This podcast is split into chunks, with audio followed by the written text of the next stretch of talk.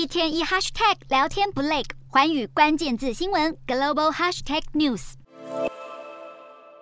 又是戒严，又是撤退平民。俄罗斯军队最近在占领区乌克兰南部港口城市赫尔松动作之多，被怀疑内情不单纯。泽伦斯基警告，如果大坝被炸毁，将直接破坏整个南部水路网。扎波罗热核电厂更可能因此丧失冷却功能，而且多少平民又要受无妄之灾。俄军迟迟攻不下乌克兰领土，只好转而狂轰滥炸能源设施。倒是总统普丁依旧老神在在，二十号到莫斯科东南方军事基地视察，还寄养的小露几手，戴上护目镜、耳机，在伪装网之下试射 SVD 狙击步枪。令人关注的还有普丁身旁这名随从，全程拿着似乎是核足球，也就是能授权发动核武攻击的公事包。俄罗斯积极征召志愿军到前线抗战，继爸爸兵团之后，现在更传出有地方幼儿园居然在教四五岁的孩童用枪，而老师正是来自清政府的青年军运动组织。所谓的幼儿园俨然变调成军校养成班。